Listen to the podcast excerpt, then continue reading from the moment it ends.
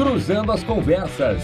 Oferecimento: Associação dos Oficiais da Brigada Militar. Defendendo quem protege você. Porto Colo.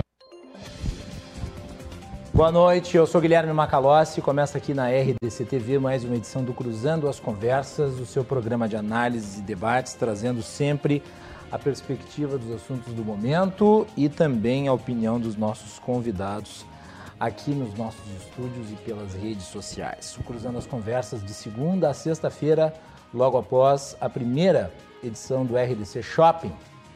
E você acompanha a grade de programação da RDC agora com alterações.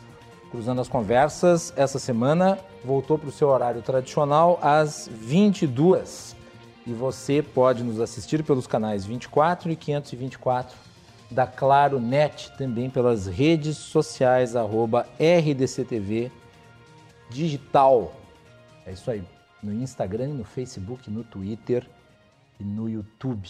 Não deixe de participar, mande a sua mensagem, a sua interatividade sempre é muito importante para nós. Também estamos no formato de podcast, você nos encontra no Spotify, no Google Podcast e nos demais agregadores. É só procurar Cruzando as Conversas. E pelo nosso site rdctv.com.br, clique na aba podcast, tem acesso através eh, do podcast da RDC às edições na íntegra do nosso programa. Vamos começar falando sobre uh, a pandemia. Caiu o microfone no chão aqui, deve ter feito barulho. Eu vou resgatá-lo né, para não causar maiores estorvos e vou colocá-lo no bolso. Vamos falar sobre a pandemia e sobre as perspectivas que se desenham com base nos números até o momento. E com as novas medidas de restrição que estão sendo adotadas pelo governo do estado, a partir da live feita pelo governador hoje à tarde. Bom, primeiro, já havia sido antecipada a informação de que a bandeira preta continuaria por mais uma semana. Mas em virtude dos números apresentados em todo o Rio Grande do Sul, e vamos, vamos ampliar isso no Brasil inteiro, né?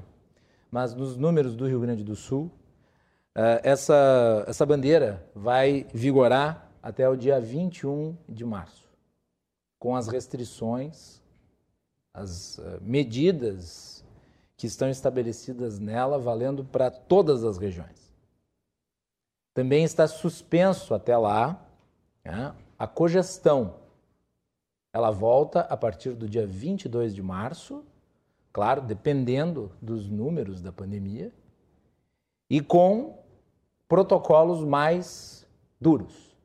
Quer dizer, a bandeira vermelha de antes não será a bandeira vermelha do dia 22, caso tenhamos bandeira vermelha no Rio Grande do Sul. Qual é a situação que nós vivemos?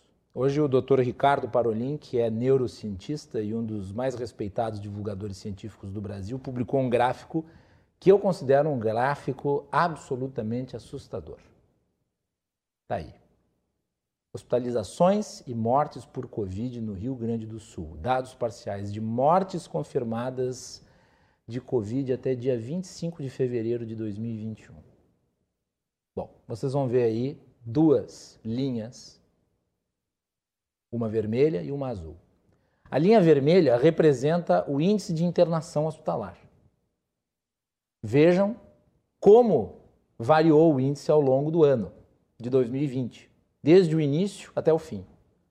Fica muito claro ali as duas as duas ondas.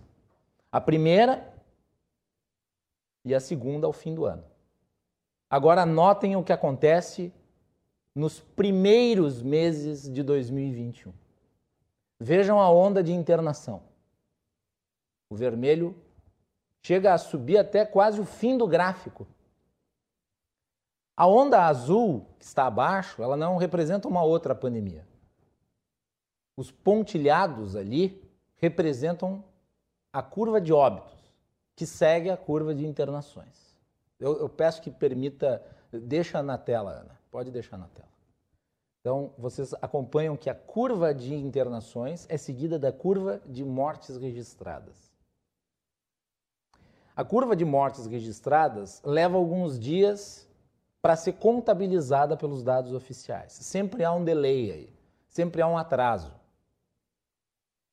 Então vejam, como está a curva de contaminação no início de 2021? Onde ela está? E vejam a curva de óbitos seguindo a curva de internações. As pessoas uh, estão assustadas com o que nós estamos vendo agora, no início de março de 2020. Eu não estou aqui para ser o cavaleiro do apocalipse, eu não estou aqui para dar notícia boa e eu não estou aqui para dar notícia ruim, eu estou aqui para dizer o que está acontecendo. E os indicadores são esses. Esses são os números oficiais, meus caros. Os índices de internação estão lá em cima como nunca estiveram. E os índices de morte tendem a subir. Eu, olha, torço para que isso não se repita. Mas não há nenhuma razão para eu acreditar que nós não tenhamos um número recorde de mortos no mês de março de 2021. Pode voltar para mim. Durante o ano de 2020, nós não tivemos uma situação como essa. Nem nos piores momentos. Nem de longe. Vocês podem ver pelo gráfico. E detalhe: aquilo que havia sido bem controlado ao longo de 2020 no nosso estado, porque as pessoas não morreram por falta de atendimento. Não morreram. As pessoas foram atendidas. Houve mortes, por óbvio, é uma doença que mata. Mas não houve mortes por falta de atendimento. E agora nós estamos à mercê de uma situação como essa. Porque não existe, meus caros, olha, vocês podem botar quantas UTIs vocês quiserem. Eu já disse isso. Escrevi hoje uma crônica pequena, breve no site da RDC sobre isso. Vocês podem botar quantas, quantas UTIs vocês quiserem. Com este índice de contaminação que nós estamos verificando, é absolutamente impossível o sistema de saúde, seja daqui, seja do mundo desenvolvido, absorver isto. Nós estamos falando uma média de 100, 200 internações por dia. É óbvio que você vai ter gente que não vai conseguir lugar para ficar e vai morrer sem atendimento. Então, os próximos dias são dias terríveis. Lamento dizer, não gostaria de utilizar a palavra. Quem, quem me conhece sabe, eu sou uma pessoa extremamente otimista. Mas não há como ser otimista numa situação como essa. O Brasil enfrenta o colapso do sistema de saúde em absolutamente todos os estados. Os mais pobres, com maiores desvios, e nos menos pobres, nos mais desenvolvidos, que têm menos desvios, ou que não têm desvios. Porto Alegre é uma cidade que tem uma estrutura hospitalar infinitamente superior a Manaus. Mas nós estamos diante de uma situação que pode repetir Manaus se as medidas necessárias para controlar a contaminação não forem tomadas. E construir UTI não é conter contaminação. Quem vende isso como solução está fazendo, tá fazendo as pessoas se induzirem por um caminho de erro. Construir UTI é uma medida paliativa para recepcionar o excesso de contingente de pessoas contaminadas que acabam desenvolvendo a doença nos seus sintomas mais graves. Tem que ser feita ampliação das UTIs? Claro, nós temos que evitar que as pessoas morram sem atendimento. Agora, para que a gente combata a pandemia, nós precisamos quebrar o ciclo de contaminação. É isso que tem que ser feito. E é isso que o Brasil não fez. Não fez, mesmo quando houve uma pequena, uma leve redução no número de casos e de mortes ali entre a metade do ano e o fim do ano de 2020. Não fez. E o que, que é isso? O que, que é isso? É adotar as medidas sanitárias, o distanciamento necessário, é fazer testagem em massa, é fazer monitoramento. Nós não temos monitoramento. Mapear a doença para poder identificar os contaminados e aqueles com quem os contaminados tiveram contato. E fazer daí o isolamento inteligente. Países do mundo inteiro, do mesmo tamanho que o Brasil, maiores que o Brasil e menores que o Brasil, conseguiram controlar a doença ou diminuir os índices de contágio para números que os sistemas de saúde pudessem né, uh, dar o tratamento adequado sem vacina. Sem vacina. E agora nós temos, além desses mecanismos, nós temos a vacina, que precisa ser comprada, que precisa ser adquirida. Então é isso. É claro, é claro que uh, haverá um sofrimento econômico muito grande. Isso prova, por A mais B, que não existe, não existe a separação entre economia e vida. Agora nós precisamos tratar essa temática sob uma outra perspectiva. Porque não adianta construir 100 leitos de UTI amanhã e daí achar que isso é suficiente para abrir tudo e voltar à normalidade, porque não vai demorar três semanas e as novas UTIs estarão cheias. As UTIs foram ampliadas ao longo do ano de 2020. E está aí, lotado. Tudo lotado. E nós estamos no fim do verão. Lembra ano passado quando diziam, ah, mas sempre teve lotação no inverno? Pois é, nós estamos no verão. E aí, como é que ficamos? Nós temos que acabar com esse discurso de que a vida é diferente. A vida e a, e a economia elas estão em uma dicotomia. Isso é uma falsa dicotomia.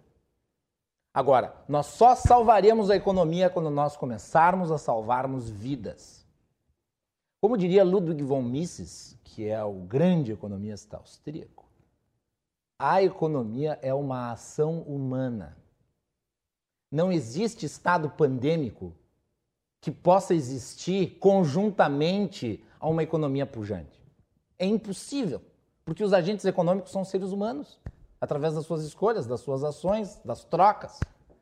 Só seres humanos saudáveis são capazes de fazer isso.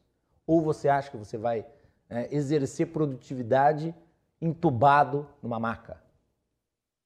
Nós temos que salvar vidas. Salvando vidas, nós salvaremos a economia. Se nós acharmos se nós acharmos que a normalidade pode ser uh, forçada diante de uma situação de anormalidade, nós teremos mais mortes e nós teremos maiores prejuízos econômicos. Agora, um monte de medidas que foram tomadas ao fim, ao, longo do ano 2020, terão de ser tomadas novamente. Por que, que terão de ser tomadas novamente? Para compensar os efeitos do descontrole da pandemia. Se nós tivéssemos controlado a pandemia, nós não teríamos que gastar esse montante gigantesco de dinheiro. Como disse hoje bem o Paulo Guedes, o maior investimento que nós podemos fazer na nossa economia é a vacinação. É muito mais barato. Infinitamente mais barato. Mas infelizmente, né? Infelizmente, nós estamos atrasados nisso. Espero, espero que os contratos sejam celebrados porque a única luz no fim do túnel é essa. Ou nós contabilizaremos os mortos e os prejuízos econômicos advindos disso. É isso. Muito bem.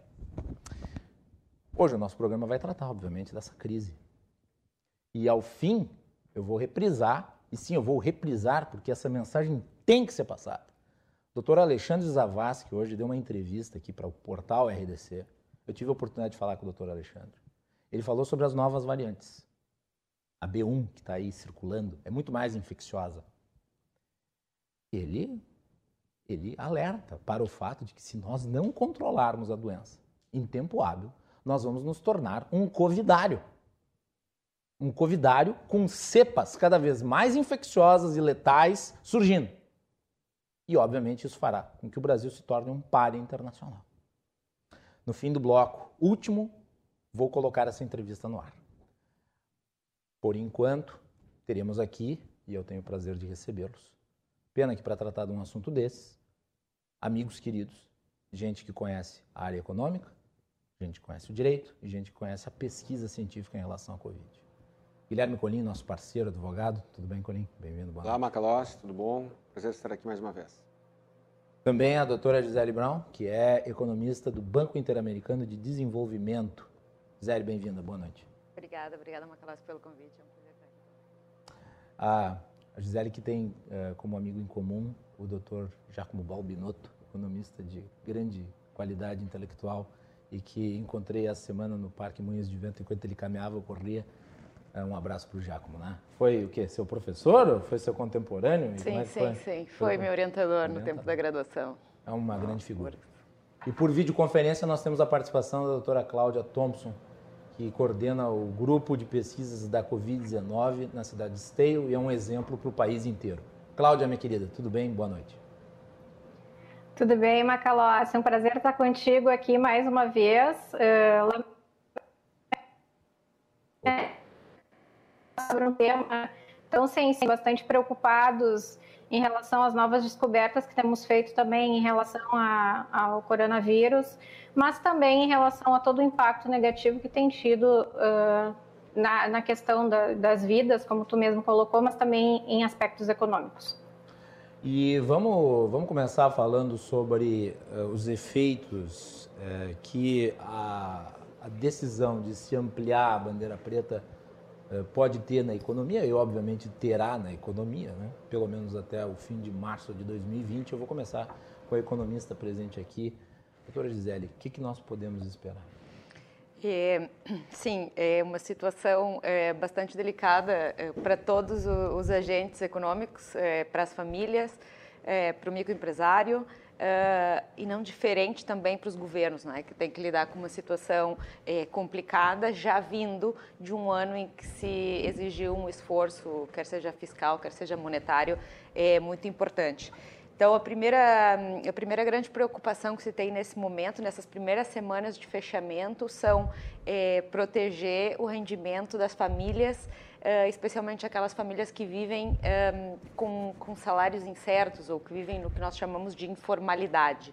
Essas são, são pessoas que estão impedidas de, de fazer os seus labores diários e de auferir o rendimento que costumeiramente vinham auferindo em condições normais de ir e vir. Nesse sentido, essa redução de rendimentos vai afetar, consequentemente, a quantidade de pessoas que está eh, na linha de pobreza, as que estão perto, as que estão caindo um, vai, por, vai desafiar mais uma vez a capacidade de, de gestão das empresas, especialmente das, das menores empresas. Uhum. Uh, os, um, a manutenção dos empregos fica em questão, aqueles que, que ainda sobreviveram. Uh, por outra parte, um elemento muito importante nesses, nesses fechamentos é que ele interfere na confiança da, da, da dos investidores, eh, das pessoas que vão decidir abrir ou não uma empresa, vão decidir contratar ou não um funcionário a mais. A economia nos últimos, depois mais adiante, sem querer entrar no tema, vinha uh, num, momento de ligeira recuperação. Uh, esse, esse fechamento quebra a confiança, postecipa as decisões de investimento. Uh, e, obviamente, alguns setores vão ser mais afetados do que outros, não é? Setor uh, que já sofreu muito no ano passado e que volta a sofrer, que é o, o, o, terceiro setor, o setor de serviços, porque, inevitavelmente, é um setor que depende do contato entre as pessoas e, portanto, uh, tudo aquilo que está relacionado com o que nós classificamos como outros serviços em particular, que são restaurantes, hotéis, academias, cabeleireiros, todos esses, todas essas, essas empresas uh, inevitavelmente são afetadas desigualmente comparados com, com outros setores. Né? Por exemplo, o setor agroindustrial, uh, o setor da, da alimentação, por, pelas características que tem em si. Então, nesse primeiro momento, eh, esses seriam uh, os elementos que nós podemos esperar. Além desse, saindo um pouco, mas da, da, economia, mas ficando nela, é, com relação à economia da saúde, nesse momento é, o, o, o, sistema de saúde para para tratar, para tratar da Covid, não é? E enquanto isso, há uma série de outras doenças ou procedimentos menos urgentes, mas que eventualmente vão se acumular. Portanto, as filas vão se acumular. Não necessariamente vai ser, vai ser possível tratar todas as pessoas em tempo hábil. Então, a eventual mortalidade excessiva que pode gerar esse, esse fechamento de diferentes áreas eh, nos hospitais, nos centros de saúde, isso pode ter um custo no futuro, não é? Cada vez que, que nós temos uma, uma morte eh, de, uh, de uma pessoa, depende da idade em que ela está, uh, ela estava ou não ativa na, no, no, mercado de trabalho e ela deixou de oferecer rendimentos para a família dela, uh, para ela mesma, para a família dela e, consequentemente, para o país como um todo, né? não, não pondo em questão qualquer vida Uh, tem de ser salva, é importante uh, e é preciso salvar, mas quando nós vamos fazer a medição econômica das coisas, esse é um parâmetro que, que nós utilizamos. Quer dizer, se tu faleceu com 20 anos, tu poderia estar no mercado de trabalho até 70 anos, talvez são 50 anos em que tu não produziu. Então, isso é uma perda importante para uh, a economia como um todo, não é? E agora nós temos que tomar muita atenção porque está surgindo uma quantidade muito grande de internações de pessoas jovens. Perfeito, perfeito. Não porque, e isso é importante dizer, não porque a, a cepa que está contaminando, ela identifique jovens para contaminar, mas é porque os jovens estão mais expostos e os mais velhos estão se vacinando. Então, vai mudar o público típico de UTI, né? com um vírus que se replica e que se, uh, que se acomoda no organismo de uma forma mais rápida. Uh, acabou aquela história de ah, os jovens não vão para o hospital. Vão, agora estão indo. Perfeito. E são pessoas que, como tu mencionaste, né, doutor Gisele, são pessoas que têm um potencial de ficar 50 anos no mercado produzindo, é, gerando empreendimentos, é, fazendo com que haja geração de riqueza. Né? É uma... e, mantendo, e mantendo o, o pacto intergeracional que nós temos de que Uh, uns trabalham para que os outros uh, recebam as suas pensões, não é? Então, eventualmente, uh, o não trabalhar também diminui o, o, pool de trabalhadores que estão contribuindo para a previdência. Então, é uma série de é um, uma, uma cadeia de efeitos negativos que, que traz, perfeito, um efeito dominó para para nossa economia, que infelizmente estamos sendo testemunhas nesse momento. Guilherme Cunha. Bom, Macalossi, a doutora Gisele, demais participantes. Uh, eu lamento muito a precipitação, a precipitação da, da nossa administração pública. Uh, a economia, eu, muitas, algumas vezes eu sempre, algumas vezes eu mencionei aqui no, né, nesse programa. A economia e a saúde elas são interligadas por alguns vasos comunicantes. Não, não é possível falar em uma economia sem se falar em saúde, em educação, vasos comunicantes com vários setores, né? E também não é possível falar em saúde e educação sem economia. E no ano passado, lá em 2010, o, houve um movimento histérico, um movimento histérico vergonhoso, vexatório, em que as pessoas ousaram dizer: vamos cuidar da saúde e economia, a gente vê depois. Uh, ignorando o fato de que nós não podemos vestir um santo despindo o outro. E aí, aquela gordura econômica que nós tínhamos para queimar, que o país tinha para queimar, uh, foi queimada lá. Aquele cartucho que nós tínhamos foi usado lá. Agora não existe mais margem econômica. As empresas que sobreviveram ao ano de 2020, aquele período, ao primeiro semestre de 2020, uh, ah, as que sobreviveram estão se recuperando, estão lutando para se manter em pé se houvesse, se tivesse havido um pouco mais de maturidade lá atrás, eu estou falando de administração pública e econômica. Hoje a nossa situação seria menos grave. Claro, com certeza. Nós teríamos uma margem de manobra melhor. E eu estou falando de economia, não estou falando de de combate à, à contaminação Mas ainda. se nós tivéssemos sido mais eficientes no combate à Covid, nós estaríamos é, melhor hoje também não, nisso. Não, não, também. E, e, obviamente nós não teríamos que gastar todo esse monte de dinheiro em compensações. Sem dúvida nenhuma. O Brasil entrou atrasado na questão da vacinação tudo mais. Mas, mas a questão é, é muito simples. Hoje, as pessoas que teriam uma opção de ficar em casa talvez não tenham mais. Hoje, as pessoas que teriam, as empresas que teriam a opção de dar férias coletivas, algumas delas, uh, e, e, fechar as portas temporariamente sem demitir, talvez não tenham mais essa opção porque foi queimada lá atrás. Eu tenho muita curiosidade de saber se o ministro da Saúde da época, o Mandetta, está aplicando aquilo que ele disse para as pessoas, para as pessoas aplicarem. Ele disse lá, lá quando, quando o, o número de contaminados era, era baixo, o ministro Mandetta disse para as pessoas ficarem em casa a qualquer custo só sair para a rua se fosse realmente essencial. Eu tenho muita curiosidade de saber se ele está fazendo isso na vida pessoal dele, porque isso é inviável. E aquilo que Paulo Guedes falou lá atrás, a economia para desligar é rápida. Vira a chave, ela desliga, mas para religar é demorada. E, e, a nossa, ela nem chegou a, a reaquecer já tomou esse novo tombo. Tá, mas tu entende que nós precisamos salvar as vidas para salvar a economia? Sim, ambos. não tem ambos. como, não tem como deixar tudo aberto e os hospitais fecharem porque não, estão lotados. Eu não disse isso. Não, eu sei que não, mas eu estou colocando sim. que nós precisamos salvar as vidas. Sim. E que o meio mais rápido de salvar a economia é salvar as vidas. Como, por exemplo, buscar mais Vacinas. celeridade na imunização. Aí é que tá. Entendeu? É, eu vi hoje, a vacina. Porque, olha, se nós não vacinar, toda essa conversa econômica Vai aí é ralo. tudo bobagem.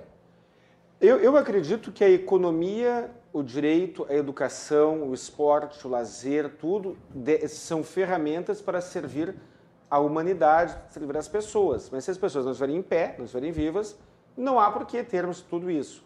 A questão é a seguinte. E também não adianta morrer empregado. Né? Também não adianta morrer empregado. A, a, questão é a seguinte. Uh, o Brasil foi ineficiente na, na, na questão da, vacina, da, da, aquisição de vacinas. Brigas políticas, é, é deprimente, brigas políticas, disputas políticas e de vaidade fizeram com que o governo federal uh, obstaculizasse, agora não mais, mas por um bom tempo obstaculizasse a aquisição de vacinas. Eu defendo que as empresas privadas deveriam entrar nesta corrida. Se a empresa privada conseguir comprar lá da Pfizer, lá da Coronavac, lá da Rússia ou de onde for, Sputnik, Sputnik. Uh, alguma vacina e trouxer para o Brasil, como me parece que nos Estados Unidos elas podem fazer, esse funil será menor. Hoje nós temos um funil, nós temos um gargalo. Uh, um grupo muito grande de pessoas querendo ser, uh, a, a, vacina e a quantidade de vacina que entra não dá conta. Se tivéssemos Aliás, mais a gente viu empresas... as imagens hoje de Duque de Caxias? Viu? Chegasse não vi. Duque de Caxias começou a vacinação assim, lá no Rio de Janeiro, começou a vacinação acima de 60 anos. Formaram-se filas incomensuráveis, fila de 7 quilômetros na cidade para ser. É, mal gerenciado. mas o, o prefeito de uma incompetência criminosa. É, é, é tudo mal gerenciado, é tudo mal planejado. Mas então, se nós tivéssemos aqui no Brasil. Lá em Nova York, sabe como é que eles estão vacinando? Eles recebem as vacinas, sabe onde é que eles vacinam? No Yankee Stadium. Eu não, não, não no sabia. Estádio, no estádio gigantesco. E a vacinação é 24 horas por dia. Ah, isso, isso é outra coisa, né? Mas, mas eh, eu gostaria de falar sobre essa questão vai, do horário pode também. completar, desculpe. desculpe. Mas, assim, Surgiram muitos pontos da sua fala interessante. A, a questão da, da vacinação. O, o, Estado ele é ineficiente. É, a, a, parece que se, se aquilo que o Estado faz não for mal feito, não está bom. Tem que ser mal feito. O Estado, se, se, se, alguma vez ele fizer alguma coisa bem feito, alguém vai ser demitido. É verdade. Né? Uh, aí então nós temos uh, um, um sistema burocrático uh, perverso para a aquisição da, das vacinas que são, são tão esperadas pela população. E aí vem aquela demagogia. Ah, mas se, a empresa privada entrar, o, o, a pessoa que tem dinheiro vai se vacinar na frente. Bom, se a pessoa que tem dinheiro se vacinar na frente, ela, ela disputará, será uma pessoa menos a disputar a vacina com o setor público. E será uma pessoa menos a contaminar as outras pessoas, inclusive aquelas que não têm condições de comprar vacina. Então a gente pega uma Calossi aqui, que é um cara rico. Aí ele vai lá e pode comprar a vacina pelo preço que for. Uhum. E compra a vacina. Uh, as pessoas que convivem com ele não correrão o risco de, ser, de serem uh, uh, contaminadas, ou terão um risco menor de serem contaminadas. E quando uh, chegar na, na, idade dele, que idade tem Macalós? Eu tenho 34, recém Ele está no fim da fila. Tô. Ele está no fim da fila. Quando chegar na idade dele, pessoa da idade dele para ser vacinado, ele já foi. Bastaria que ele comprasse, uh, tivesse a opção de comprar a vacina uh, da, do setor privado. E mais, eu não tenho o direito de não confiar no Estado, eu tenho a obrigação de respeitar as leis do Estado. Aliás, nós aqui no Brasil nós não temos direito, nós temos permissões. Né? Eu tenho a permissão de dirigir meu carro, eu tenho a nós temos permissões porque o Estado aqui é autoritário, sempre foi. Mas, eu não, mas o direito de não confiar no Estado eu tenho. Tem, uh, houve casos de vacina, uh, vacina de vento, houve casos de uh, outros problemas administrativos relacionados a, a, a, ao manuseio das vacinas em si. Verdade. Eu não tenho o direito de, de não confiar no Estado? Eu acho que eu deveria ter esse meu direito respeitado e ter a opção de comprar vacina na rede privada se assim eu quisesse. E não estou dizendo que a rede privada deveria assumir tudo e salvar a pátria. Não. Eu estou dizendo que deveria ser uma opção a mais. Não, há modos de fazer isso, dando segurança, inclusive, para que a iniciativa privada possa comprar. Sim, e, e, a, e, o Estado pode, fiscalizando. Pode estabelecer claro. ali um critério de doação para o sistema público, por é, montante comprado, a, a, pode subsidiar a, iniciativa privada para comprar dólares. as vacinas. Enfim. A, vacina Sputnik custa 10 dólares. E outra coisa, a questão dos exames. E aí a gente volta a falar um assunto que, que me atormenta é a carga tributária. Uh, um exame na rede privada de coronavírus custa entre 120 e 160 reais para cima. Uh, eles, eles, eles, sofrem uma, uma, tributação severa, de tributação direta e indireta. Se, se, se houvesse uma testagem mais ampla, e para que isso acontecesse, bastaria que o custo fosse menor, e para que isso acontecesse, bastaria que a carga tributária fosse menor. E olha só como a economia e a saúde se, se interligam. Uh, seria mais fácil e mais eficiente o combate à, à pandemia. Com certeza. E eu quero aproveitar, já que tu tocaste no Perfeito. assunto testagem, porque nós temos aqui junto hoje no programa uma das grandes uma das grandes pesquisadoras na área da testagem, hoje no Rio Grande do Sul, no Brasil, eu diria, Cláudia Thompson coordena o grupo GPS Covid em Esteio. Uh, Cláudia, publicaste no teu Facebook esses dias uh, uma, uma, um estudo publicado relativo à testagem. Testagem populacional para Covid-19 custo-benefício. Eu queria que tu falasse um pouco sobre o custo-benefício da testagem. E depois falar um pouco sobre o projeto. Sei que vocês estão fazendo novas pesquisas sobre prevalência da Covid. Fala um pouco sobre isso, por favor. Macalossi, esse ponto que tu colocaste é bastante importante. Tem alguns aspectos também que o Guilherme e a Gisele é, comentaram e com os quais eu concordo bastante. Eu vou fazer algumas observações é, relacionadas a isso. Mas antes da gente chegar na, no ponto da testagem, que eu defendo que deveria ter sido uh, realizada de maneira ampla e massiva desde o início, né? Uh, é, que a gente vem é, comentando e sofrendo as consequências da Covid-19, o que não foi feito, a gente sabe muito bem que o Brasil testa muito pouco.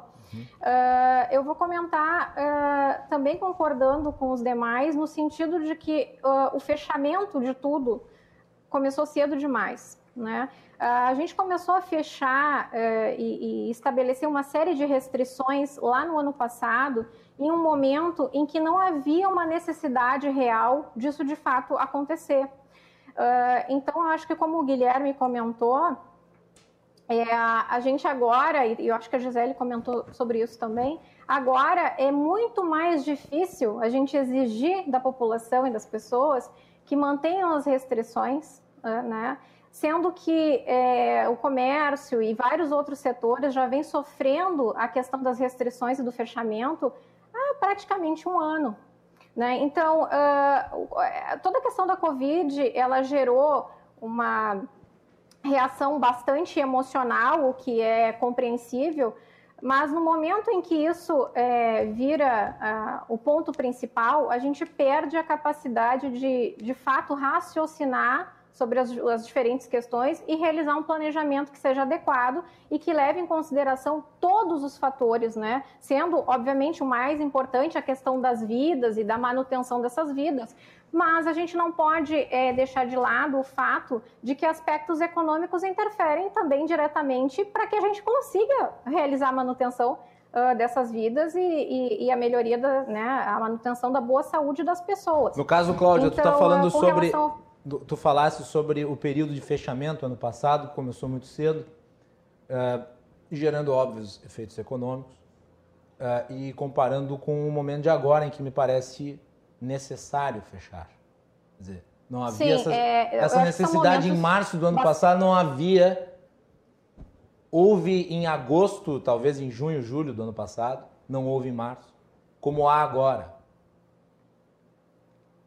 Com a Sim, eu, eu acho que se há um momento em que, em que a gente pode pensar em fechamento e aumento das restrições, seria agora.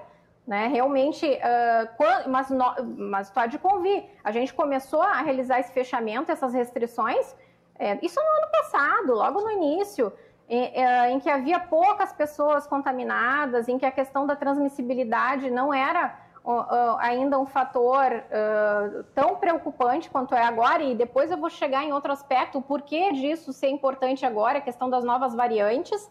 Uh, né? E também comentar uma outra questão sobre a mudança de perfil, né? Do fato de a gente estar observando pessoas mais jovens internadas com maior gravidade. Eu acredito, Macalossi, que isso ainda não seja efeito, impacto da vacinação. Porque como nós temos vacinado, é, é, na verdade, não uma porcentagem muito grande da população ainda, eu acho que então, mas isso sejam efeitos é, das novas mutações que nós temos observado uhum. é, no, né, no, no SARS-CoV-2 e é, que tem levado número, ao surgimento o número de, de pessoas linhagens. vacinadas ainda é muito residual. Talvez isso, o que a gente não exatamente. veja mais seja pessoas tão idosas sendo internadas. Mas não vai haver uma. Até nós chegarmos 60%, 70% da população vacinada, nós não vamos ver assim números tão evidentes.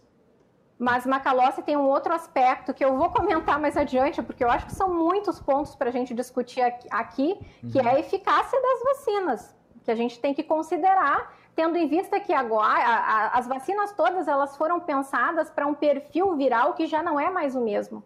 Né? Se a gente for fazer uma analogia com a questão da vacinação, pensando na gripe, o que, que acontece todos os anos? A, a renovação né, dessas plataformas vacinais e atualização dessas vacinas. Uh, com o SARS-CoV-2, nós chegamos num ponto em que já agora a gente já tem que repensar as vacinas. As vacinas que estão no mercado hoje, elas já não têm uma eficácia adequada, na minha opinião, sob o meu ponto de vista, pelo que eu tenho visto nos estudos, uh, em relação às novas linhagens, e novas linhagens muito preocupantes, como a P1, que é a linhagem né, nossa conhecida de Manaus, uh, que já está aqui, eu vou comentar também mais adiante sobre isso, e outras linhagens, como a, a linhagem do Reino Unido, a B1.1.7, e a, a, especialmente a outra linhagem, que é a linhagem da África do Sul, né, a B1.351, que é uma linhagem bastante parecida em, em, em vários aspectos, em termos das mutações que carrega uh, em relação à linhagem de Manaus, e que possui uma mutação que é muito uh, importante sobre o ponto de vista técnico-científico, que é chamada E484K, que leva a uma, evas... Uh, né, uma, uma, fuga né, em relação aos anticorpos.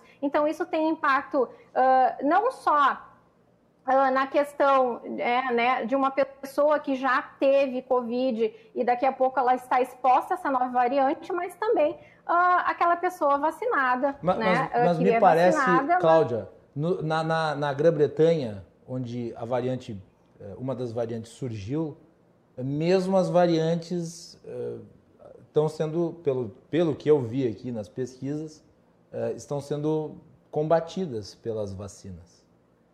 E lá tem a, sido aplicado a, a da Pfizer e a da AstraZeneca na Grã-Bretanha. A B.1.1.7, ela tem ainda, uh, as vacinas têm em relação a ela uma resposta melhor. Mas essa linhagem de Manaus e a linhagem da África do Sul, elas uh, mostram uma diminuição, né? As vacinas mostram uma diminuição de eficácia quando em relação a essas linhagens específicas, porque elas têm uh, mutações é, é, como eu disse, relacionadas a esse escape, a esses anticorpos. Então, é muito preocupante, né? Eu já comentei sobre isso e eu vou repetir aqui porque eu acho que é uma questão muito fundamental.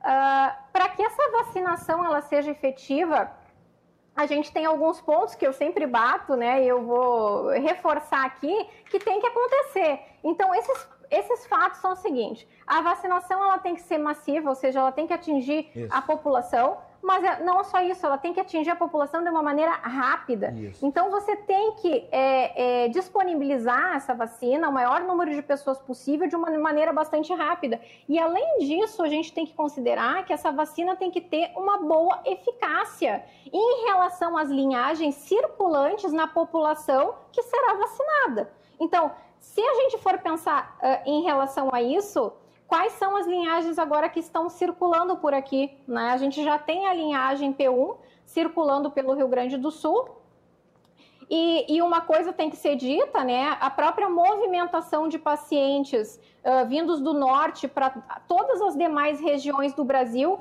na minha opinião, acelerou o processo de disseminação. Eu não estou dizendo que ele não aconteceria. Na minha opinião, ele aconteceria de qualquer forma, né? Porque basta você ter uma ou uma outra pessoa uh, uh, transitando que, que essa circulação já começa a acontecer. Mas, uh, de qualquer forma, a melhor estratégia e, e, e que, que poderia ser feita em relação a isso é o investimento local é, na questão é, é, toda de infraestrutura para atendimento dos pacientes e não o transporte desses pacientes pelo país, né?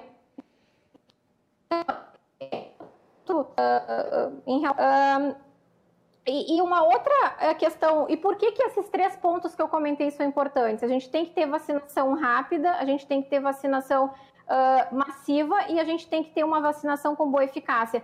Porque, Macalossi, se nós não uh, realizamos a vacinação dessa maneira, o que pode acontecer, né, sob o ponto de vista de evolução molecular?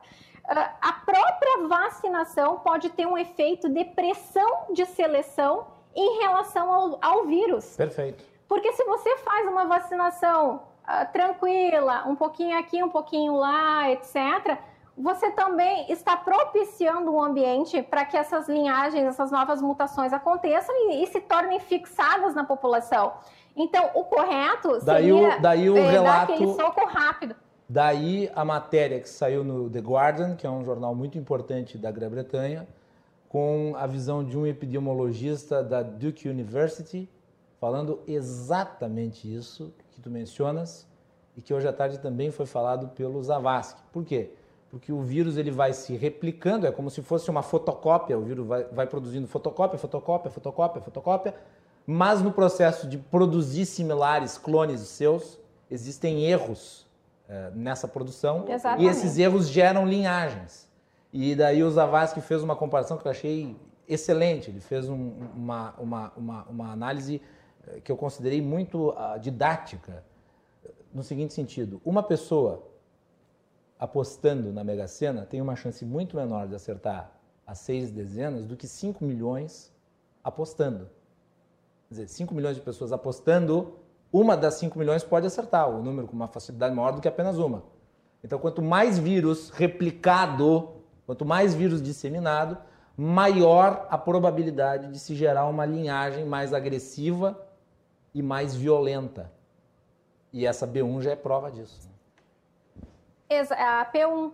P1 Mas exa exatamente, exatamente, Macalossi. E, e, e, isso é um fator muito importante. Só que agora pensa comigo, se você também faz massivamente, tá? Faz de maneira relativamente rápida, mas faz com vacinas com baixa eficácia, também não tem um efeito adequado. Então, esses três fatores têm que andar juntos: vacinação rápida, massiva e vacinas de boa eficácia, né? Para que você consiga compensar o surgimento de novas linhagens.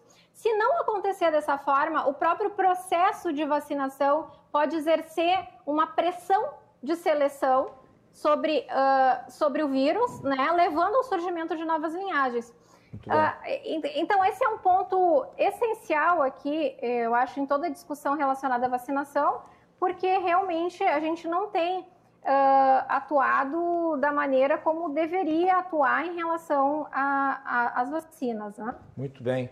Uh, Gisele, o, o Brasil uma dificuldade enorme aí de, de, de celebrar contratos, né? E a Cláudia aponta a necessidade de vacinas efetivas nós não celebramos contratos com a mais efetiva, que é a da Pfizer.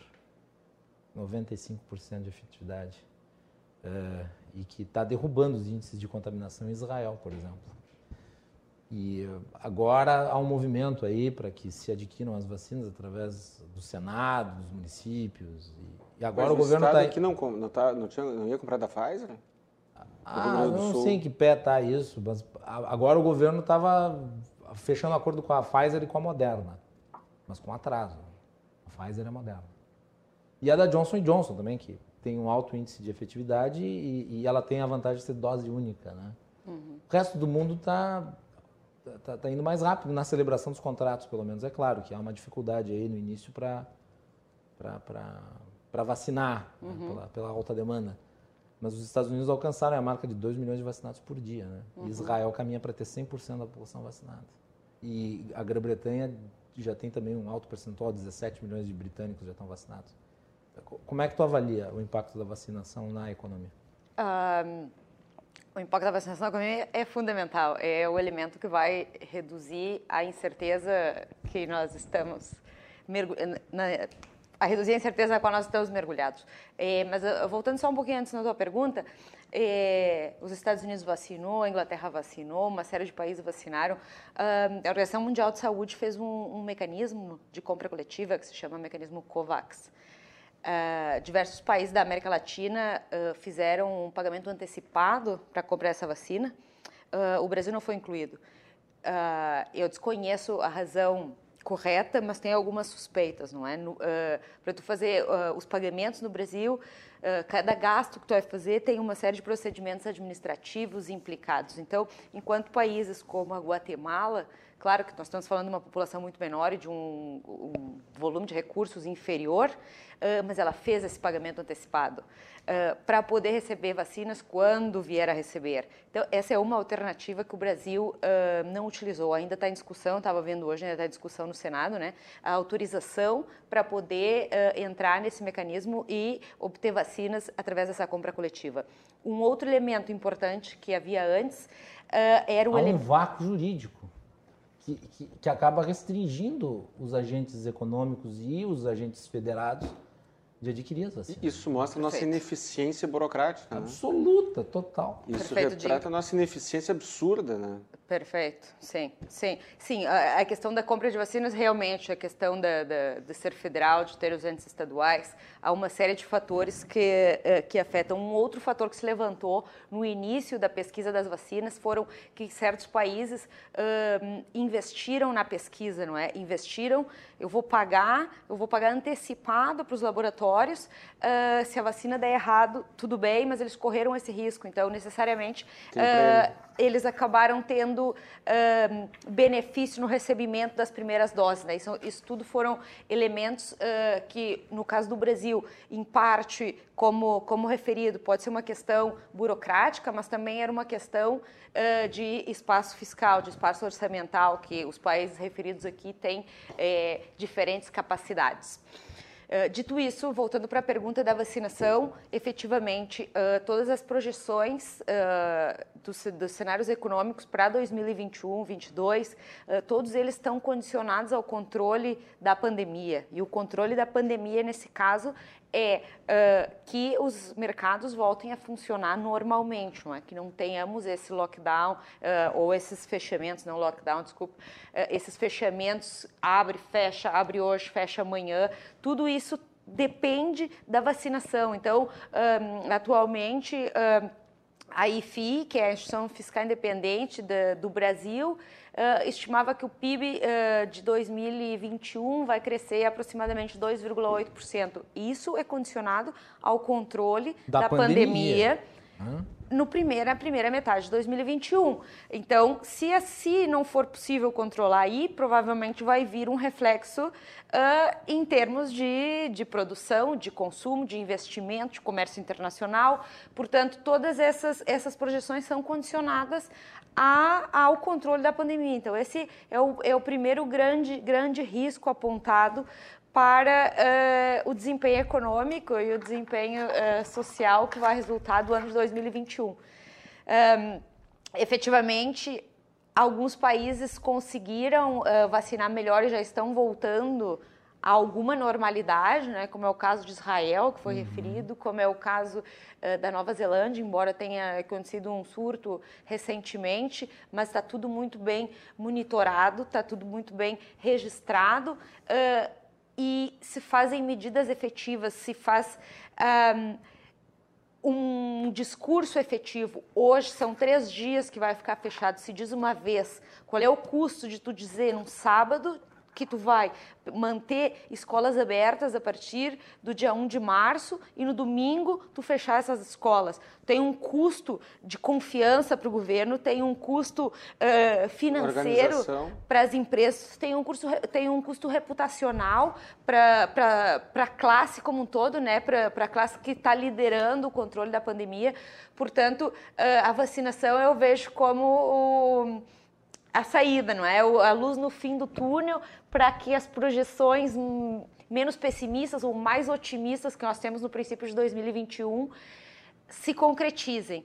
E também para que para que possa voltar uh, a uma nova normalidade em que, e que se comece a pensar mas não só no curto prazo, como nós estamos trabalhando agora, porque é necessário, porque é preciso salvar as vidas, mas também no médio e longo prazo, voltar os, eh, os diálogos importantes sobre como que nós precisamos, o que, que vai ser preciso para cobrir os custos que, uh, que, foram realizados durante o ano de 2020 e como é que nós queremos fazer melhor para o ano de 2021 e para o médio e longo prazo, não é? Tirar as pessoas da pobreza, reduzir a taxa de desemprego que aumentou a quase 14%, como não, não, não aumentava desde 2012, provavelmente, como é que nós vamos reduzir a dívida, colocar a dívida pública numa trajetória sustentável novamente, porque atualmente já de, 2019, de 2020 para dois, eh, de 2019 para 2020 subiu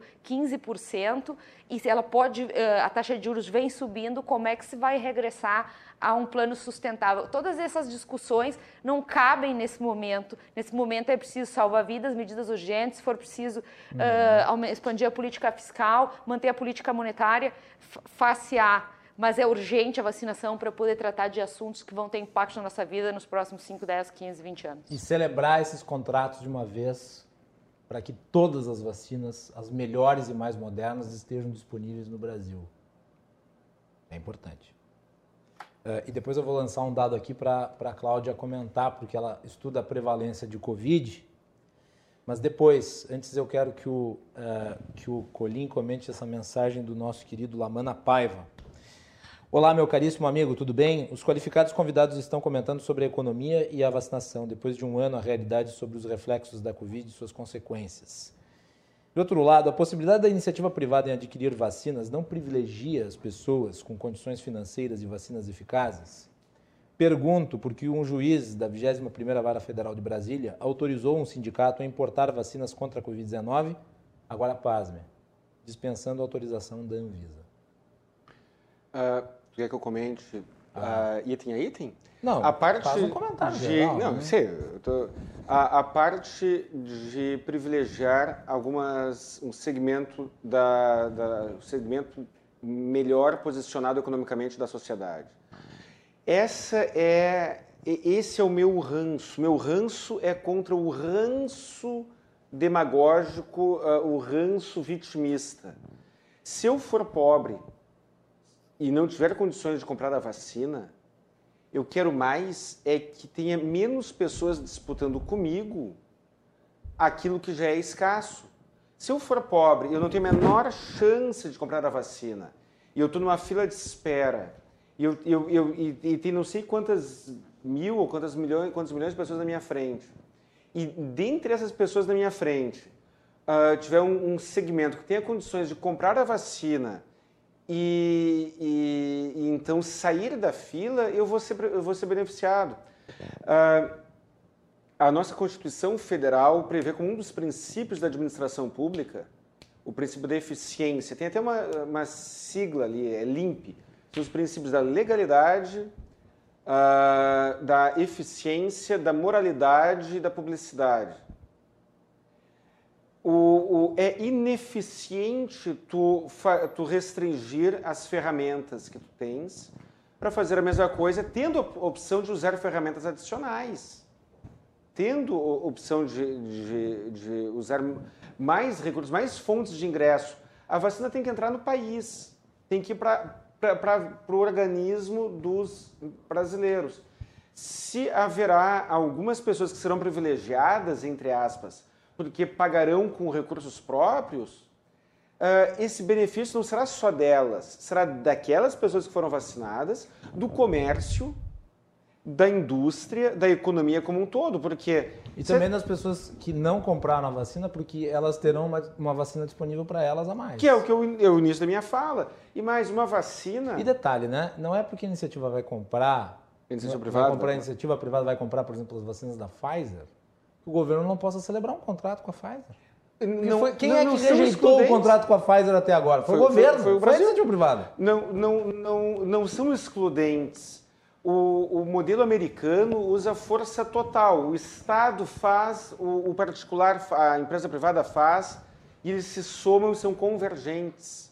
Aqui no Brasil existe essa síndrome, essa, parece que uma, ah, um problema de autoestima, uma, a síndrome do cachorro vira-lata, um recalque, em que se eu estou no fim da fila e se alguém consegue, para obter uma vacina grátis, ah, grátis que não é grátis, mas uma vacina pela qual eu não teria de pagar, e alguém pode pagar e, e- e passar na frente, aí eu fico recalcado, isso é inveja.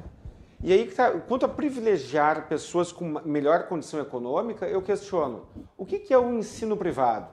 Eu- o meu filho estuda em colégio particular. Ele, eu ofereço o que, é o que eu melhor posso ah, custear. E, e a saúde privada? Não é assim que funciona? E se, eu, e se eu agora não puder mais colocar o meu filho em colégio particular, será que o sistema de educação pública não vai eh, ficar ainda mais sobrecarregado? Será que a qualidade do ensino daquele que não pode pagar um colégio particular não será ainda pior?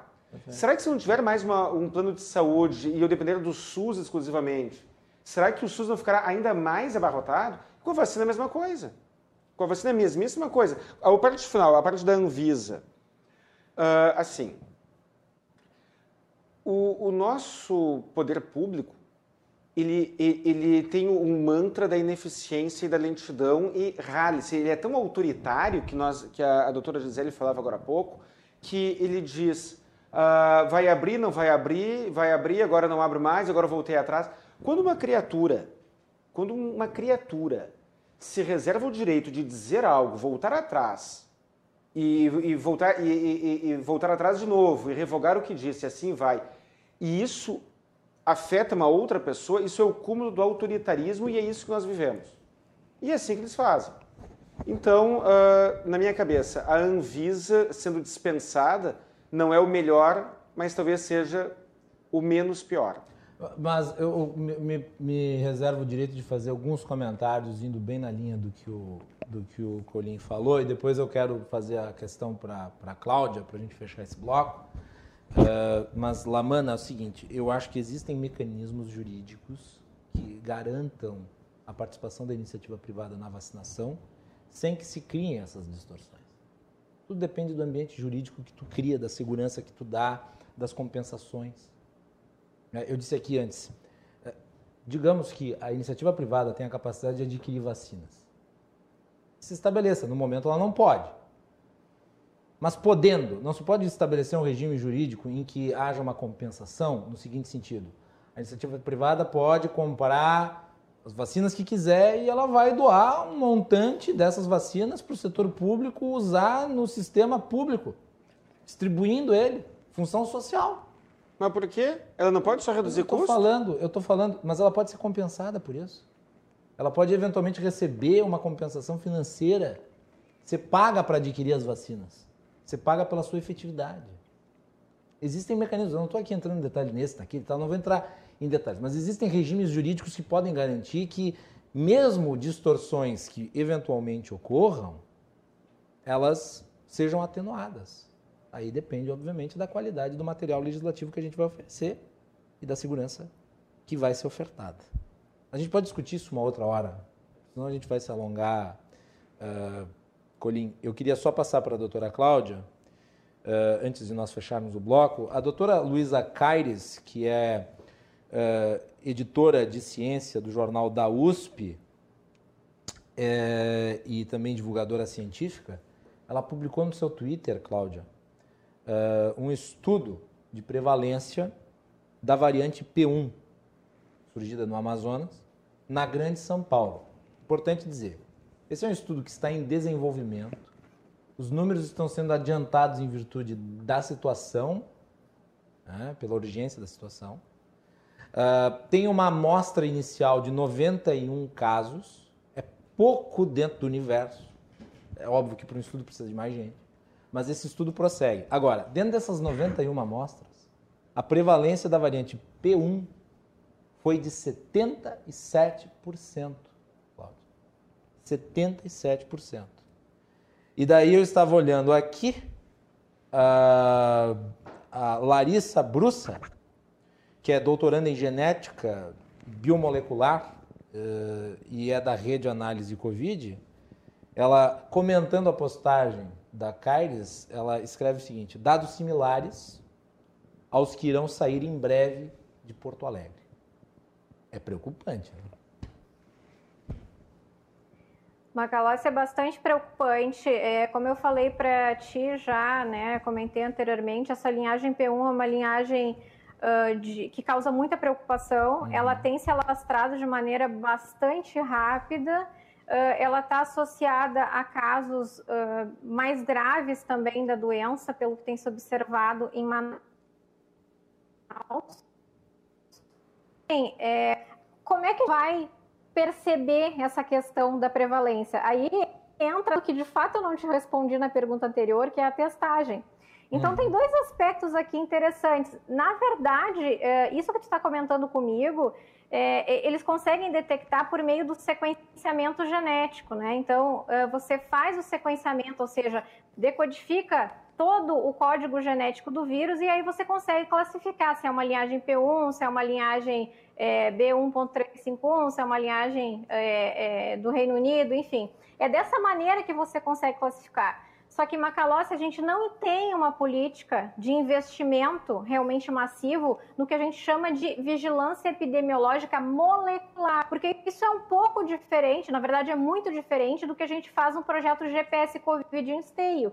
Lá a gente está avaliando a questão de anticorpos, né? Uhum. Então, uh, basicamente a gente consegue eh, perceber por IgG, IgM, que é, um, que é uma, uma análise muito mais simples, né? Uh, a, a, as pessoas, a quantidade de pessoas que já teve contato com o vírus de alguma forma. Agora, isso que a gente está comentando agora, uh, nesse momento é diferente. E para se ter essa informação sobre as linhagens, é necessário que seja feito um sequenciamento genético desses vírus. O custo disso é mais elevado, né? Tem um custo uh, por genoma aí que varia muito, uh, mas uh, em torno, sei lá, entre 700, mil reais, né, por cada amostra. Então, isso é, é, totalmente diferente de tu fazer um teste de anticorpo em que tu vai pagar, sei lá, 10 reais por cada teste. Só que, apesar de ter um valor associado mais alto, traz uma tem uma riqueza de informação que é fundamental para que a gente consiga entender o que é que de fato está circulando em termos genéticos, em termos de diversidade, de variabilidade, em termos virais, para saber, para a gente ter informação o seguinte. O tipo de vírus que está circulando, bom, é esse aqui. Esse aqui não está associado com uma transmissibilidade muito alta, não está associado com uma gravidade né, uh, mais se a evolução, se, Agora, se, a evolução desse estudo que a doutora Caires publicou uh, levar adiante essa impressão inicial, essa explosão de casos é, que nós estamos verificando está mais, mais do que explicada, Daniel. Certamente. É, eu acredito que a gente ainda vai ter uma diversificação maior, né? Essas linhagens, por enquanto, elas estão classificadas como P1, mas uh, muito provavelmente se acumularão outras mutações que talvez sejam fixas e daqui a pouco a gente vai ter uma derivada da P1 que pode daqui a pouco ter características moleculares ainda piores do que a própria P1. Então, é muito preocupante, o cenário é bastante preocupante. A P1 já está espalhada aqui pelo estado. Uh, a gente não tem um investimento grande nessa parte de sequenciamento. Em esteio, é, e eu gostaria de ressaltar muito isso por meio da parceria da leitura, né? É, você conhece bastante bem o trabalho do pessoal da Prefeitura de Esteio. Uh, com a iniciativa privada, com a Dupont, a gente conseguiu, então, uma doação da Dupont para sequenciar vírus né, que estavam circulantes na população de Esteio. Então, veja bem, essas parcerias com a própria iniciativa privada, uhum. elas deveriam também ser mais incentivadas. Com certeza. Né? E não a gente ficar também só numa dependência e numa espera do governo, porque muitas vezes dali as coisas não saem, né? É, como deveriam sair. Se depender do então, governo, só uh... sai linhagem nova de vírus. né? É terrível, né? É, é terrível. É, mas, rapidamente, eu só queria comentar contigo a questão que tu me perguntaste antes da testagem do custo-benefício. Uh, sim, saiu um artigo que vamos é fazer muito o seguinte, Vamos fazer o seguinte, Cláudia, vamos fazer o seguinte. Vamos deixar isso, a questão da testagem, para o segundo bloco, porque eu quero que tu fale de testagem no segundo bloco e eu quero que a, a Gisele e o Colim falem um pouco sobre o auxílio emergencial. Uh, nós estamos aqui Joia. jogando da área da pesquisa científica para a área das medidas econômicas para ter uma amplitude na análise, que é o que esse programa faz, esse programa da amplitude ao debate. Então, Cláudia Thompson volta na sequência, Gisele Brown volta na sequência, Guilherme Polim volta na sequência e Guilherme Macalossi volta na sequência. Fique conosco.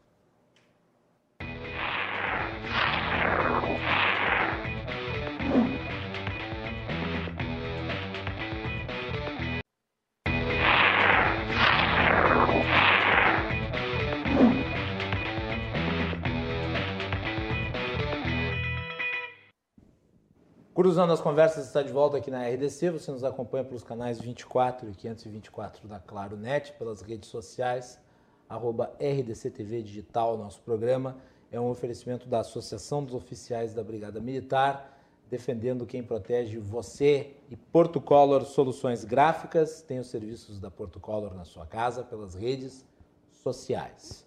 No programa de hoje estamos falando sobre pesquisas relativas a Covid com as novas cepas aí sendo identificadas e a prevalência da, principalmente a B1, P1, aliás, B1, P1, bom, tanto faz. É, o que importa é que ela está por aí e, pelo que a doutora Luísa Caires aqui menciona no estudo, a hipótese de ela ter uma alta prevalência aí em determinados lugares em que está se verificando essa, essa, essa, essa explosão de casos. E também estamos analisando o impacto econômico das medidas restritivas, que deve ser analisado. Junto conosco estão a doutora Cláudia Thompson, a doutora Gisele Brown, o doutor Cláudio. Ah, desculpe, doutor Guilherme Colim, ia falar Cláudio Colim, porque eu lembrei do Cláudio Andrade. Guilherme Colim, nosso parceiro aqui do Cruzando as Conversas. Bom, vamos voltar com a Cláudia, que ia falar sobre testagem. Cláudia, todas essas medidas de, de fechamento para achatar a curva, elas se justificam de um ponto de vista logístico, ou seja, com previsibilidade e com inteligência, principalmente na reabertura.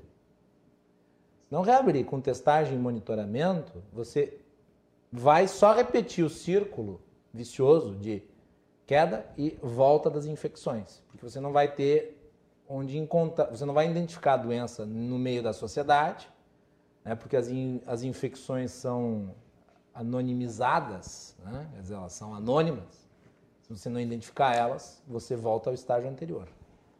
Então fala sobre o custo-benefício da testagem para nós. Cláudio, acho que está sem áudio. Agora sim. Vai, Cláudio. Oi. Pode falar. Me, escuta? Sim. É, o que eu queria comentar também, Macalossi, aqui no estado do Brasil, o vírus tem é, a sua história natural, certo?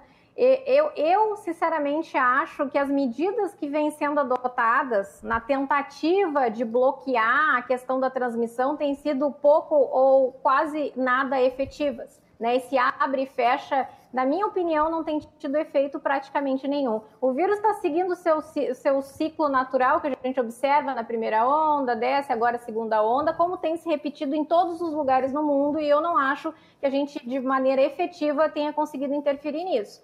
Uh, mas, uh, uma das principais coisas que nós deveríamos estar fazendo e que nós não estamos fazendo de maneira adequada e nunca fizemos e também não estamos fazendo no Brasil como um todo. Esteio é uma ilha, né, e totalmente diferente do restante, é a testagem.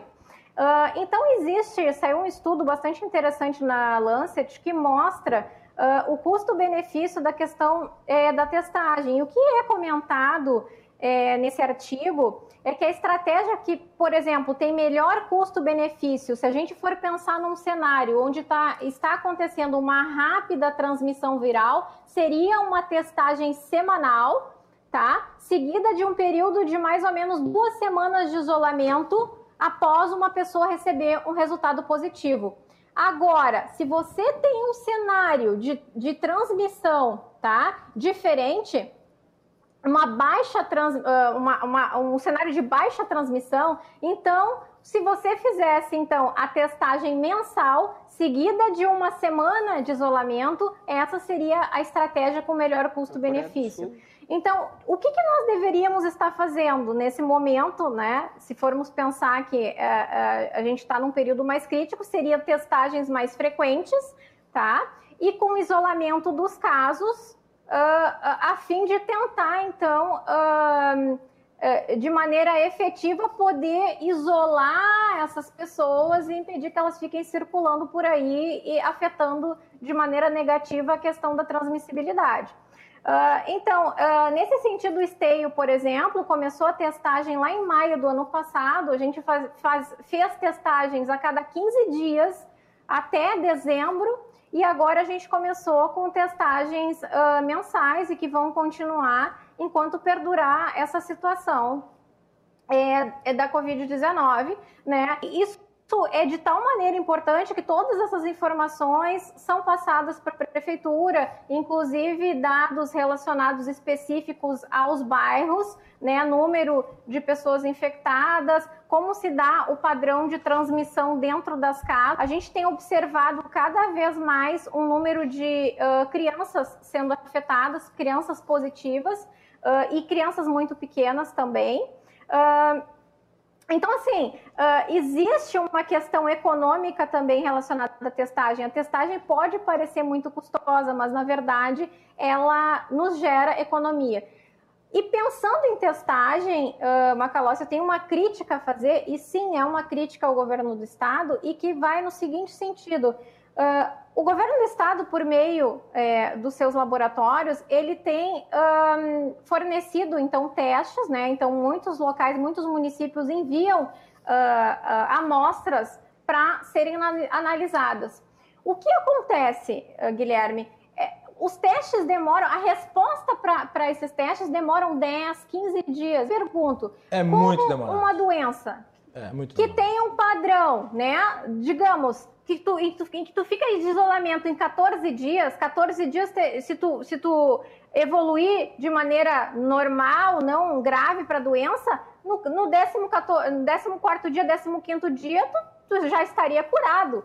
Né? Então, o que está acontecendo? As pessoas ficam esperando 15, 20 dias por um resultado, elas não são tratadas enquanto não sai o resultado do tal do exame e se elas tiverem sorte, elas se curam naturalmente. Se elas não tiverem sorte, elas acabam no hospital ou acabam uh, com problemas uh, de falta de ar, agravando a situação e acabando no leito de UTI, sem nem sequer ter o resultado do tal do teste.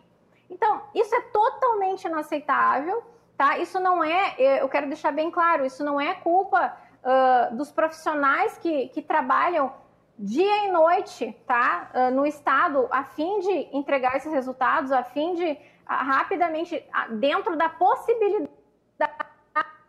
de fazer a missão de pessoal de investimento nesses laboratórios que deveriam receber mais recursos para poder dar uma resposta mais rápida. E que, se for o caso, o próprio governo estadual deveria fazer uma parceria com laboratórios privados se a gente vai ver os melhores Perfeito. laboratórios privados aqui do estado entregam resultados em 24 horas. Então, isso não é aceitável. A gente não tem como aceitar mais uma situação dessa.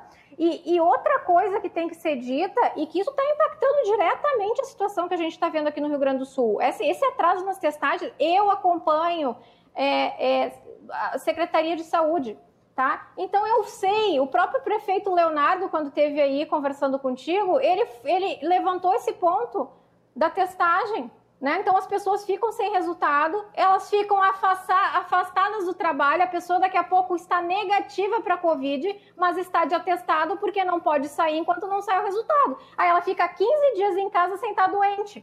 né? Então, esse é um ponto. E o outro ponto, Macalossi, é a questão seguinte: a gente não pode mais ficar dependente de um resultado de uma PCR ou de resultado de um, de um de, né, molecular para iniciar o tratamento. Então, assim, é, você deve conhecer o trabalho do Dr. Ricardo Zimmermann e do, também do Dr. do Cadegiani. Eles têm elaborado um protocolo que é baseado em critérios clínicos, né? Baseado em critérios clínicos para que você faça o diagnóstico da COVID e uma, e uma mesmo sem o resultado de, de, desses testes moleculares, e a partir do momento em que você já identifica a situação e diagnostica clinicamente a doença, você inicia uma, uma ação de tratamento. Então, ou seja, uh, tem muitas coisas erradas, né? Uh, a gente não pode mais, uh, no início dessa questão toda da pandemia, qual era a recomendação às pessoas?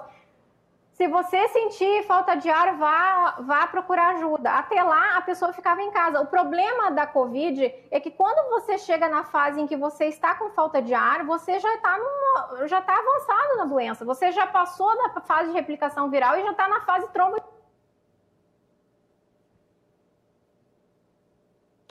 Tivemos um problema de conexão com a doutora Cláudia, acredito. É entrega rápida. Cláudia, para concluir, porque nosso tempo está estourando. É, é, é rápido de resultados e o início mais precoce dos tratamentos. Tudo bem. Cláudia, eu já queria te agradecer aqui a participação no nosso programa e parabenizar pelo trabalho aí que tu está desenvolvendo, sempre com espaço garantido aqui no Cruzando as Conversas. Obrigada, Guilherme. Grande abraço. Um prazer estar aqui contigo. Muito bem. Uh, vamos aqui às considerações dos nossos outros dois convidados sobre outro assunto que eu acho que é importante antes de nós encerrarmos. Uh, nós vamos ter que deixar, vou privilegiar os meus convidados presentes, vou ter que deixar a entrevista com o Zavascki para segunda-feira, mas ela não vai perder a validade para segunda-feira. Então vai ficar para segunda-feira, tá, Ana? Uh, vamos aproveitar aqui, tanto o Colim quanto a Gisele, para falar um pouco sobre o auxílio emergencial. Então, saindo da necessidade da testagem, indo para o auxílio emergencial. Doutor Gisele, agora está se cogitando aí, através dos uh, recursos provenientes do orçamento e da PEC emergencial, uh, um montante de 44 bilhões para uma nova edição do auxílio emergencial. Pode ser de 250, alguma coisa do tipo. Uh, como é que tu avalia isso? Perfeito. É, para fazer essa avaliação, quero voltar um pouquinho no, no auxílio emergencial de 2020. Então, o auxílio emergencial ele faz parte de um, de um conjunto de medidas fiscais que foram adotadas pelo governo Uh, o auxílio emergencial no ano de 2020 custou aproximadamente 300 bilhões. Para falar em números uh, menores que nos facilitam o entendimento, ele representou aproximadamente um pouco menos de 5% do PIB. Isso foi um esforço gigantesco especialmente considerando um cenário um, fiscal em que nós temos, uh, considerando as despesas obrigatórias do governo federal, não sobra mais que 2% para fazer um, outras despesas respeitando o teto de gasto. Então, foi um esforço gigantesco em termos fiscais. Uh, se ele foi bom ou se ele foi mal, se eh, devia ter sido eh, 1.200 e não 600, isso ainda requer avaliações posteriores. O que nós observamos e o que foi, o que se estima preliminarmente é que esse auxílio emergencial conseguiu manter pelo menos 10 milhões de brasileiros acima da linha de pobreza, o que é bastante. Então, por este, por este ponto, uh, o auxílio emergencial foi efetivo. Além disso, o auxílio emergencial chegou a quase 70 milhões de brasileiros. A muitos desses não tirou da pobreza, mas complementou a renda. A muitos desses trabalhavam na informalidade, tiveram a sua renda reduzida, não, não pertenciam às estatísticas e suportou o consumo dessas famílias, não é? O consumo diário deles. O que que, o que que isso refletiu em nível macroeconômico? No início da pandemia, a Organização Mundial... o Fundo Monetário Internacional e outras organizações internacionais previam uma caída do PIB que chegava quase a dois dígitos. O Paulo Guedes sempre disse que nunca ia chegar a dois dígitos, mas se falou em 9, se falou em 6%. ao longo dessa semana, o IBGE publicou e o PIB caiu 4%, 4,2%. Foi bastante menor. Então, o auxílio emergencial, ele amortizou a queda que poderia acontecer no consumo. E tu acredita que esses três primeiros meses sem auxílio emergencial vão impactar no PIB de 2021? Perfeitamente, com toda certeza. Toda... Depende também do tamanho do, do, do, do, das restrições que se colocarem, né? Vai ser um balanço entre essas duas coisas, porque os três primeiros meses não teve auxílio, auxílio emergencial. Mas eu acho que o auxílio emergencial ele seria necessário independente das restrições. Porque a, população continua com as mesmas necessidades do fim do ano passado, não parece? Perfeito, mas aí nós estamos falando de outra, uh, acho que de um conselho ligeiramente diferente, que é uma renda básica, não é? A população uh, efetivamente tem necessidades. Uh, eu defendo a renda básica. Necessidades, é, conceitualmente eu também defendo a renda básica. Ela é um assunto que tem muitos detalhes envoltos, mas sim, nesse sentido sim. Mas, por exemplo, auxílio emergencial no sentido estrito, porque ele foi desenhado que era para permitir que as pessoas pudessem ficar em casa, embora tenha havido defasagem de tempo entre quando ficou em casa e quando recebeu o dinheiro. Uh, agora, esses três primeiros meses, não houve nenhuma medida restritiva, falando aqui no, no, estado do Rio Grande do Sul, que impediu as pessoas de, de irem trabalhar e de fazerem as suas, suas atividades do dia a dia. Portanto, uh, eu vejo que o auxílio emergencial foi importante e esse novo, essa nova PEC emergencial, que se diz de 44 uh, eh, bilhões, ela vai ser. Ela vai representar menos de 1% do PIB. Então, a capacidade que ela vai ter para amortizar quedas eventuais no consumo que a gente vem observar em 2021, ela vai ter um poder muito menor para uh, amortizar isso. E especialmente uh, se torna muito importante eh, muito, muito grave a situação, porque é um momento em que, pelo menos, o estado do Rio Grande do Sul e alguns outros estados têm uma necessidade ainda maior de, de, de permanecer em casa e não poder. Um, e não poder oferir renda em outras, em outras fontes, não é? Então, eu penso que assim é muito importante a, a, manutenção e a forma como foi debatido no Senado. Uh, a PEC agora passa para a Câmara uh, deu uma sinalização, foi balanceado em termos de nós precisamos manter o apoio fiscal, mas nós não podemos, uh, como se foi dito, passar um cheque em branco uhum. uh, neste sentido, não é? Claro que nós temos problemas, demandas sociais gigantescas, mas não é com uma PEC emergencial que, que se vai fazer, que se vai solucionar os problemas. Portanto, uh, eu vejo sim como ela muito importante, especialmente se esse controle da pandemia se der antes do primeiro semestre, os 44 bilhões, que são bastante inferiores aos 300 bilhões que se utilizou de auxílio emergencial em 2020, pode ser proporcionalmente uh, bastante importante, apesar de que em proporção ao PIB seja bastante inferior ao que se, ao que se destinou em 2020. Guilherme Colim. Olha, Macalossi, uh, é muito difícil ser contra o auxílio emergencial numa situação dessas. O, o que eu uh, critico é que ele poderia ser menos necessário se a economia não tivesse sido tão maltratada. Uh, o governo tirou o emprego e segue tirando empregos de maneira desnecessária. Eu não estou dizendo que todos os estabelecimentos, estou dizendo que também. Agora, alguns meses atrás, o município de Porto Alegre, na gestão do, do prefeito Marquesan, determinou o fechamento das revendas de, de automóveis usados, por exemplo. Eu, eu, eu não estou dizendo que a revenda de automóveis usados seja um pilar da nossa economia. Estou dizendo que são um grupo de pessoas que poderiam ter seguido trabalhando e foram impedidas. E aí são imóveis que são desocupados, são uma série de coisas. É, é, e, e, este é um de vários exemplos. Né? Pessoas tendo que trabalhar escondida.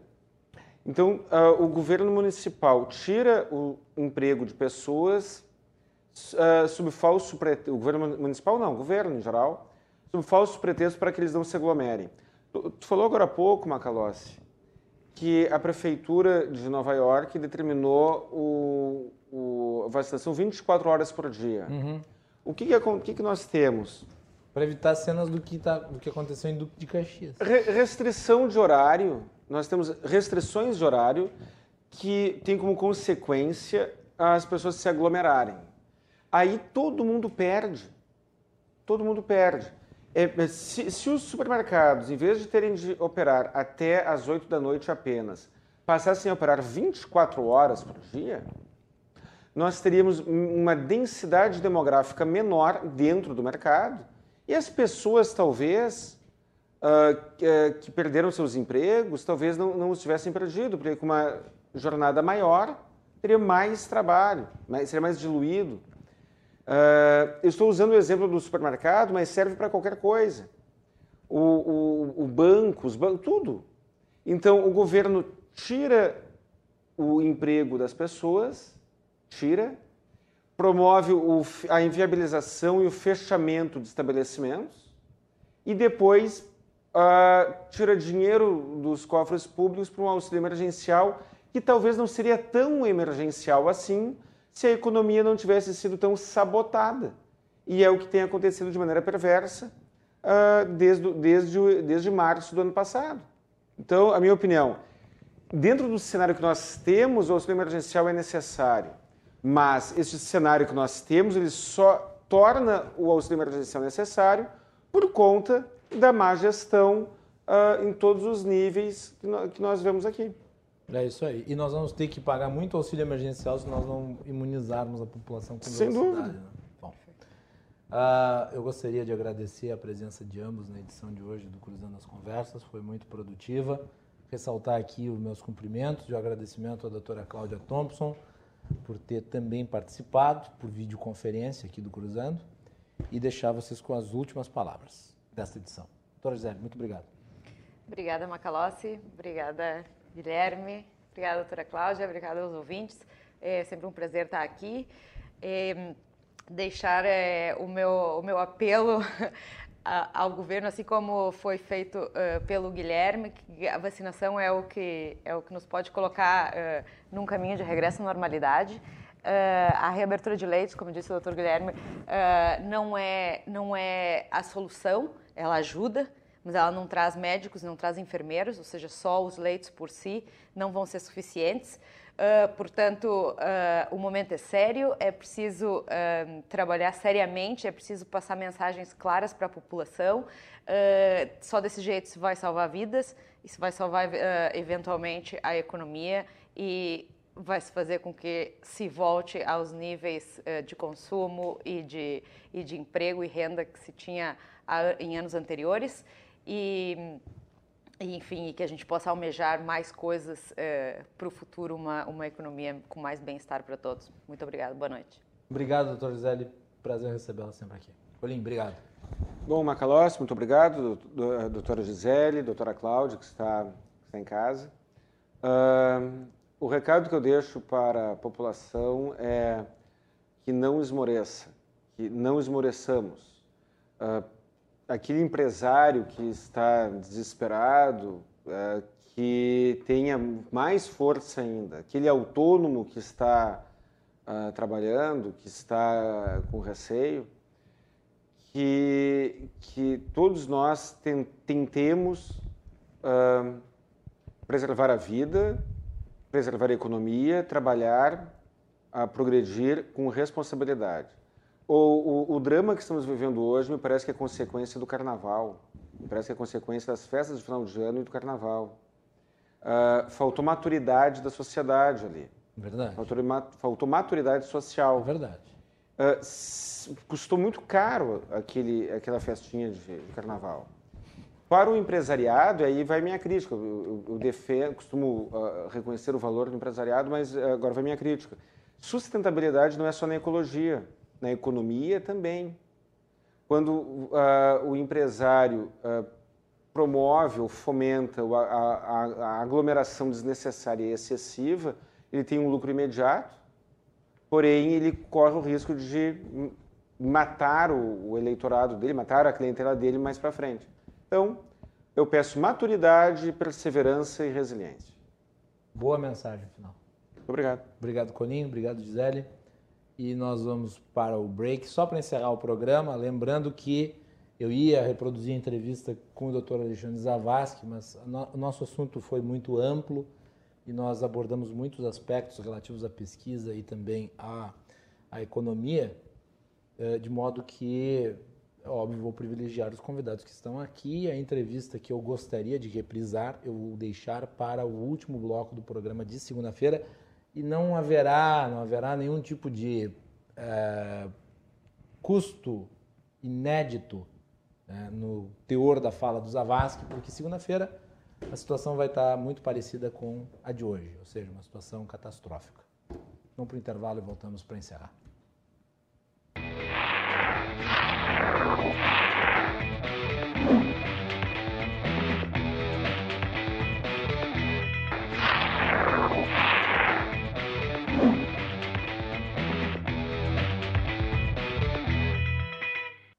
Último bloco do Cruzando as Conversas para encerrar esta, esta, esta edição.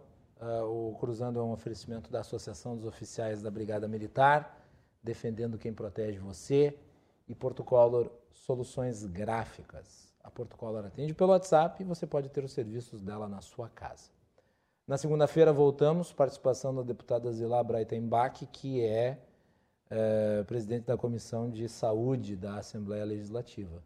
Nós vamos continuar analisando a questão da pandemia, as medidas restritivas e também o novo decreto do governador, que tem certas particularidades. Eu não tive tempo de analisar o decreto, eu não gosto de falar do que eu não analiso, eu não analisei, então eu vou olhar no final de semana e segunda-feira nós comentamos aqui.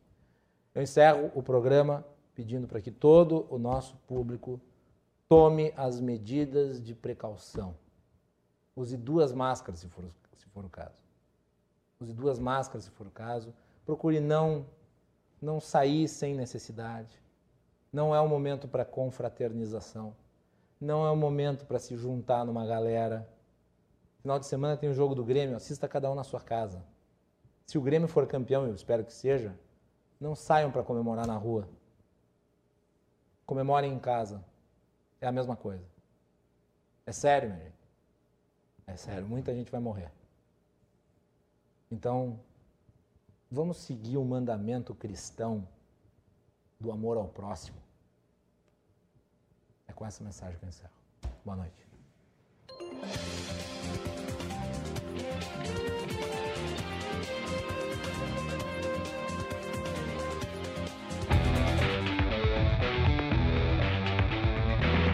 Cruzando as conversas. Oferecimento: Associação dos Oficiais da Brigada Militar. Defendendo quem protege você.